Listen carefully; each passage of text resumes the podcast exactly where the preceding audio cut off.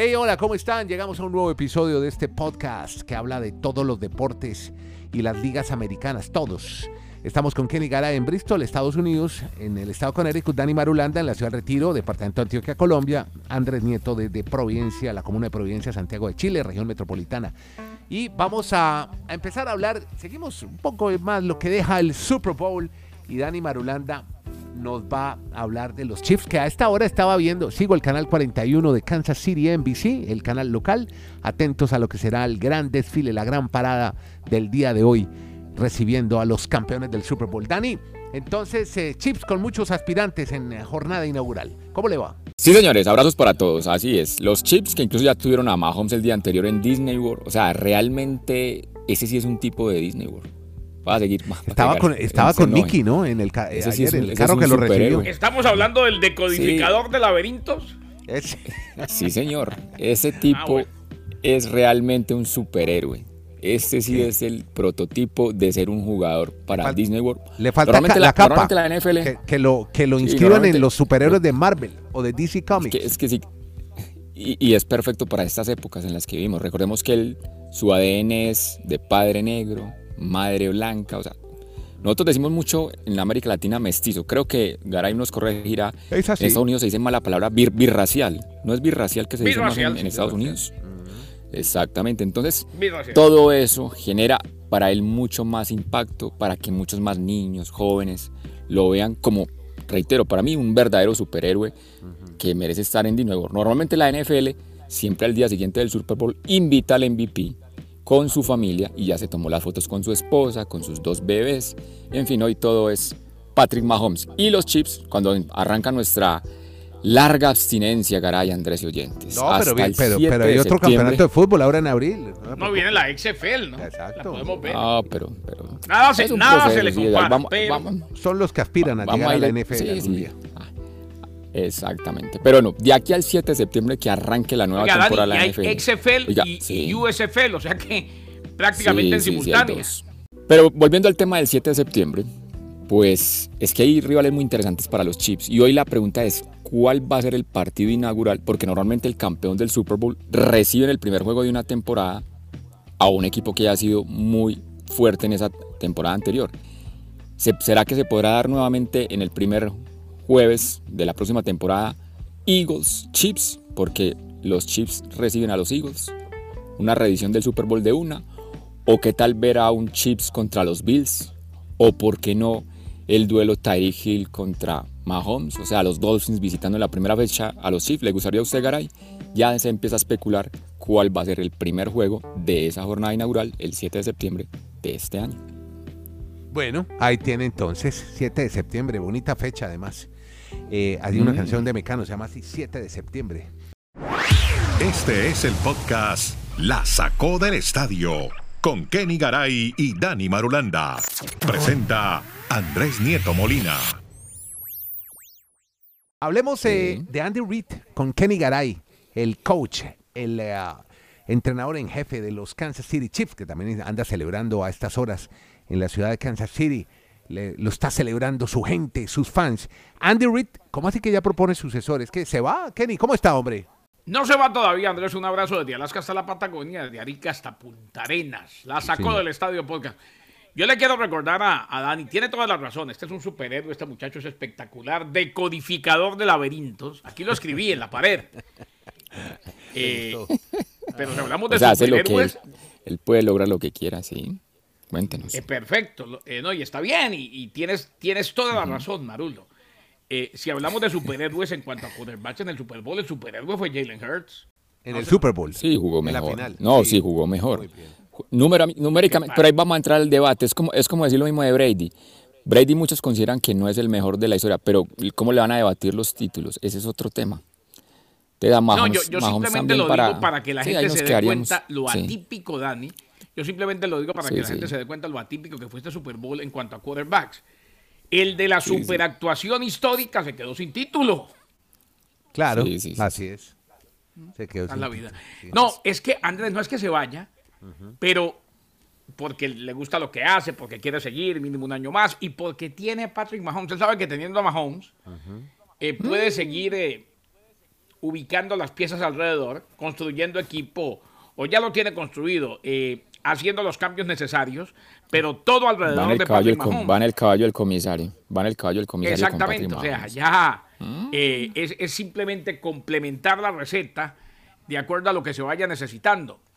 Eh, Eric Bienime, el coordinador ofensivo, ayudó a orquestar eh, precisamente en la segunda mitad del Super Bowl, que fue cuando más impresionante se vio, anotar touchdown en sus primeras tres posesiones y no consiguieron otro en su cuarta y última serie solo porque estaban preparados para anotar el gol de campo. Recordemos, fue más manejo del reloj. Eh, en todo caso, Bienimi es candidato para otras vacantes de coordinador ofensivo en la NFL y se podría marchar después de 10 temporadas como asistente de los Chiefs, las últimas 5 como coordinador. Sin embargo, Andy Reid dice que él debe ser su reemplazante, que él espera que cuando se vaya, él sea el hombre ideal para tomar la estafeta en los Chiefs de Kansas City. Así pues que uno se imagina que con lo que dice Andy Reid, no sé qué piense Marulanda, van a tratar de mantener a Bienemi un poco más y ya como que pase lo que pase la próxima temporada, sabemos que por edad, por desgaste, por carrera larga, por lo que sea, está llegando el final de Andy Reid. Pues bueno, él mismo dice que su sucesor debe ser Eric Bienemi, coordinador ofensivo. Es un entrenador que se cuestionan muchos que por ser negro no le han dado realmente la oportunidad en un equipo de comandar. Pero yo creo que si él se mantiene y, y con esa ayuda de Reed, pues él dirá, yo me quedo aquí siendo coordinador ofensivo, que tarde que temprano voy a asumir el rol de entrenador en jefe. Entonces, Bueno. Yo creo que él estaría ahí tranquilo para luego ser el futuro de esta organización en ese puesto. Bueno, y ya para cerrar el tema del eh, Super Bowl y de la victoria de Kansas City, no se va Reed entonces, como usted me confirma, Kenny, pero sí se va un hombre que dijo en su red social, me retiro, termino con una cerveza y otro anillo. ¿Quién es? ¿De quién hablamos? ¿Quién se va? Kenny Garay en La Sacó del Estadio. Y le cuento que terminó siendo la carrera, Andrés, mucho más próspera, pero a su manera. Ajá. Eh, yo soy de los que digo que Dios termina premiando a su manera y los tiempos de él son perfectos. Este muchacho llegó como quarterback mm, esperanza de los Miami Dolphins en la NFL. Nunca le fue bien como titular. Tuvo uno que otro partido decente. Sin embargo, se va con dos anillos del Super Bowl y cuando lo exigieron, cuando tuvo que estar en el campo de juego, en el emparrillado, Sí. reemplazando a Patrick Mahomes en los Chiefs de Kansas City, Correcto. hizo las cosas muy bien. Suplente la- de Kansas. City dice que no volverá a jugar luego de ganar su segundo trofeo Lombardi. Eh, en redes sociales, como bien lo decía Andrés, lo publicó. Un anillo más y se retira a 37 años de edad. No jugó en la victoria de Kansas City, lógico. Patrick Mahomes agravó su lesión en el tobillo al final de la primera mitad, pero cojeando lo terminó, pero sí lo había hecho precisamente en eh, la temporada, o mejor, en la postemporada, en los playoffs. Ha estado con Kansas City en ambos títulos. El otro fue el Super Bowl que terminan ganando en Miami, principalmente suplente en esta época de Mahomes, pero ya se retira después de una larga carrera en la NFL y con el mismo número de anillos que tiene, por ejemplo, Peyton Manning y que tiene Eli Manning. O sea, dos. Sí, señor. Exactamente. Sí, Muy señor. bien, perfecto. Muy bien. Listo, bien, bien por este muchacho, Chad Henne.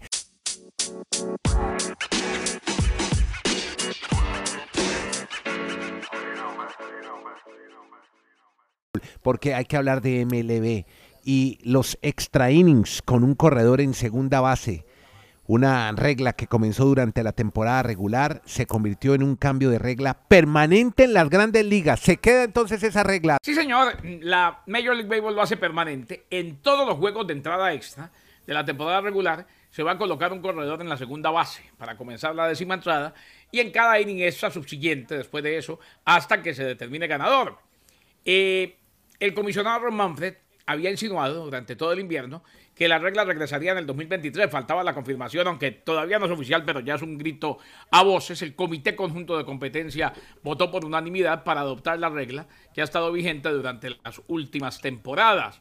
Concebido por primera vez durante la pandemia, entonces esto llega para quedarse en el béisbol de grandes ligas. La liga también está modificando la regla que permite a los jugadores de posición subir al montículo cuando sus equipos están ganando o perdiendo por seis carreras o más. Modificaciones que se dan en el béisbol de grandes ligas, que tendrá reloj de lanzamientos, que tendrá bases más grandes, en fin.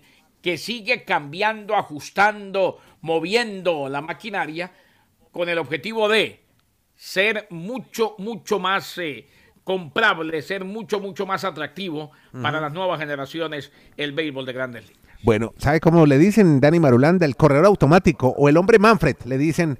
Pues yo me quiero centrar en otro cambio y es el de utilizar a un jugador de posición, ahí lo mencionó a Sotoboche, nuestro amigo Garay, para que sea lanzador. Las reglas van a quedar así. El partido tiene que estar en extra innings para que pueda jugar un, uno de posición como lanzador. Y el equipo debe estar perdiendo por al menos ocho carreras en cualquier momento del encuentro. Esa es la otra opción. Venga, hablando de béisbol, Kenny Garay, que tendremos nuevamente juntos a Derek Jeter y A. Roth cuando, bueno, lo recuerdo cuando hacían parte de los Yankees, pero Mm. ahora juntos para volver a jugar béisbol. ¿Cómo es la historia, Kenny?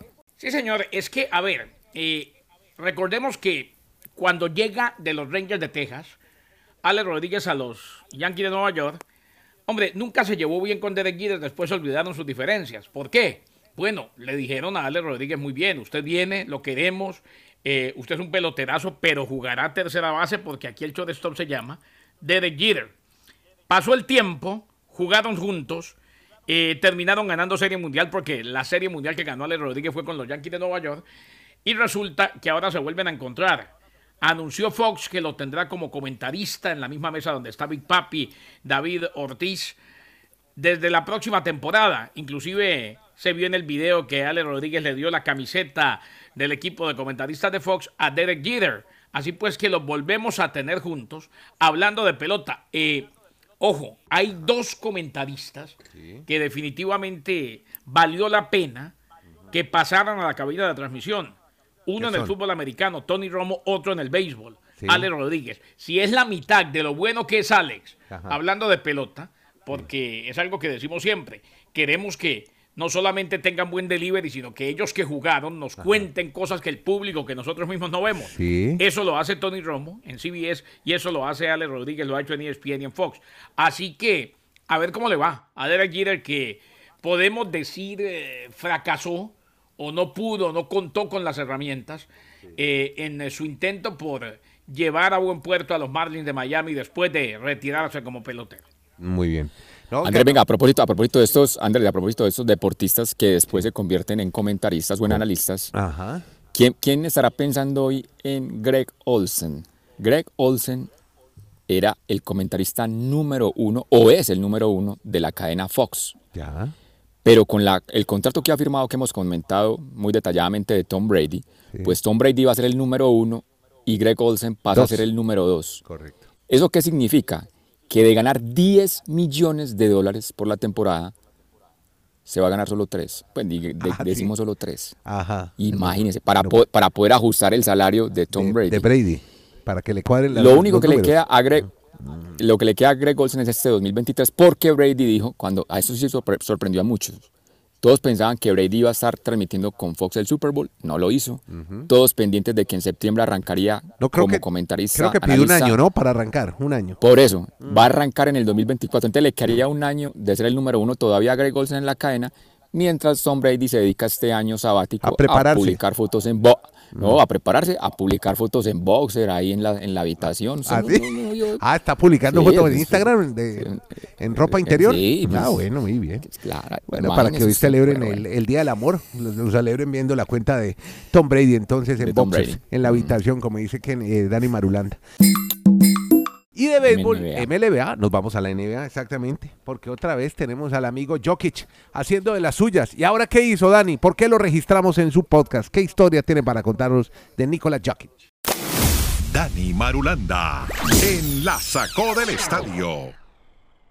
Porque como a usted le gusta tanto eso de los rinconcitos, teníamos el de Brady, ahora estamos emocionados con Mahomes, pues en la NBA siempre es el de Nikola Jokic. Exacto. Nikola Jokic, anoche jugando en Miami, frente al Heat, se convirtió en apenas el tercer jugador en la historia de la NBA que antes del juego de las estrellas de una temporada logra 500 rebotes y 500 asistencias. Ese es el nivel de Nikola Jokic. Eso lo hizo Oscar Robertson por allá en la época de los 60, no estábamos nosotros ni, ni, No, en no, proyectos, ni en proyectos, ninguno de los integrantes de, de este programa. Y más recientemente lo hizo, y eso sí lo hizo varias veces, varias temporadas consecutivas, Russell Westbrook. Lo que pasa es que Russell Westbrook podríamos decir que es el Russell Westbrook Team. Él prácticamente en los equipos a los que llega quiere, hacerlo todo y a veces mucho de esa, de esa habilidad, de ese talento, pues contrarresta con el manejo de grupo y por eso termina fuera de esas organizaciones. Ahora entonces Nikola Jokic es el tercero que reiteramos 500 rebotes, 500 asistencias antes del juego de las estrellas en una temporada de la NBA. Y otro numerito, súmele, la, lleva la victoria 40 mm. de los Nuggets en el baloncesto de la NBA. Y el tipo solo los, Exacto. Mm. Solo, solo Celtics y Nuggets ya llegaron a 40 victorias en esta temporada. El, el tipo no quiere soltar ese MVP ni a palos. O sea, el tipo mm. sigue con su MVP. Muy bien por Jokic. Podcast La Sacó del Estadio. En Twitter, arroba La Sacó Podcast.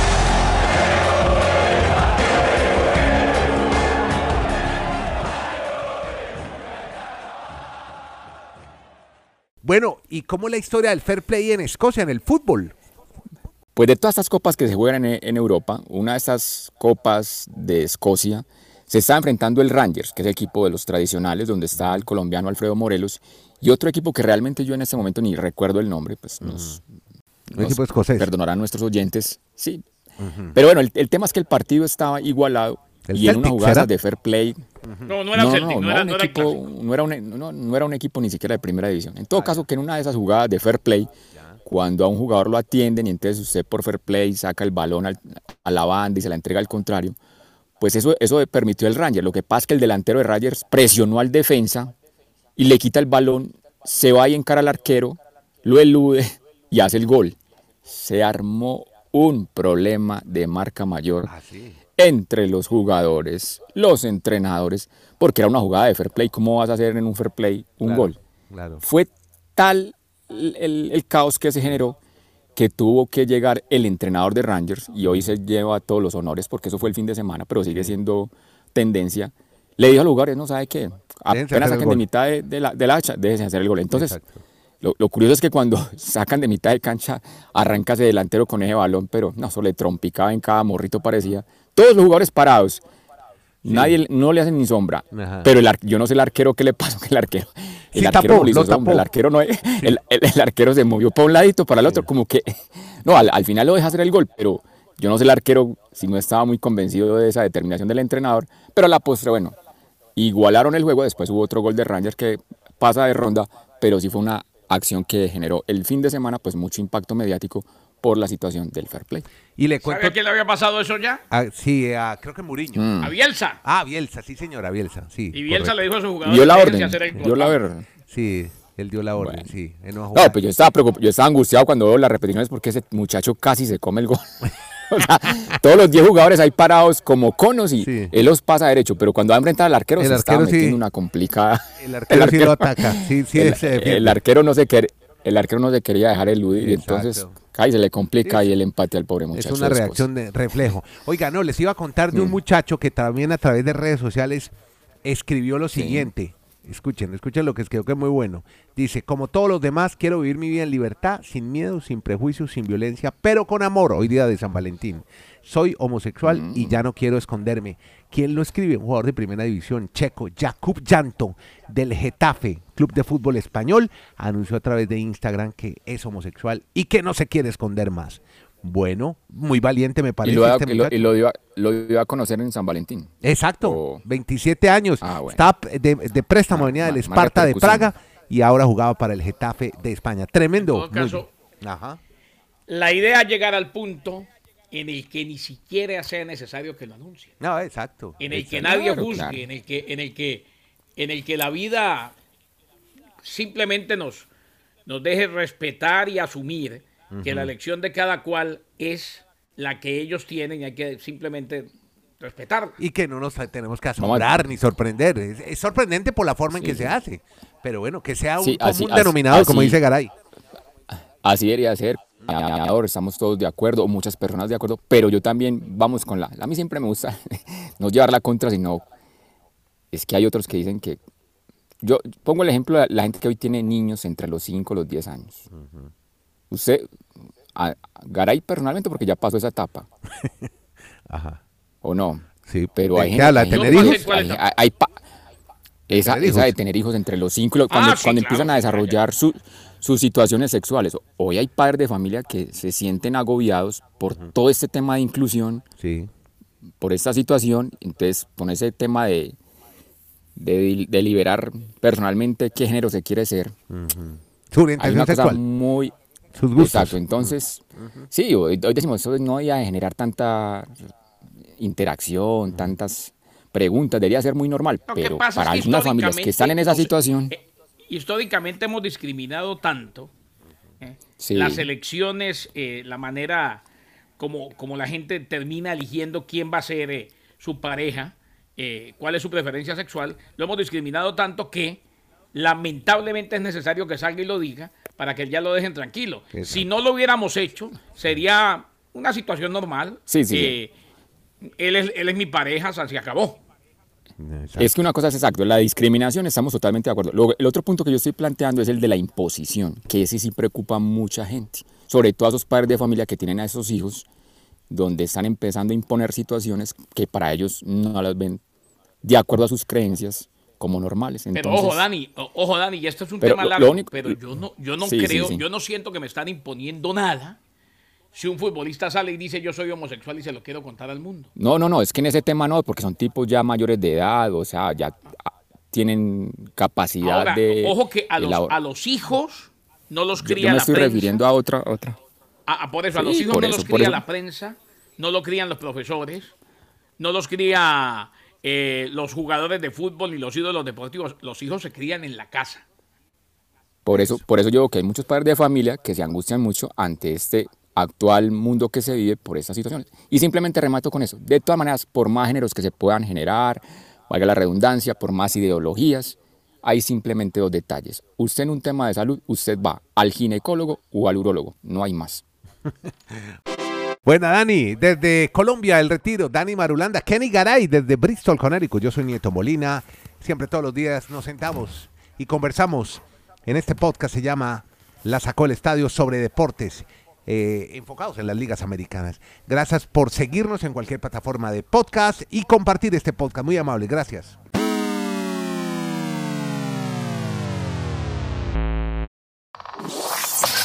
Podcast La Sacó del Estadio. En Twitter, arroba La Sacó Podcast.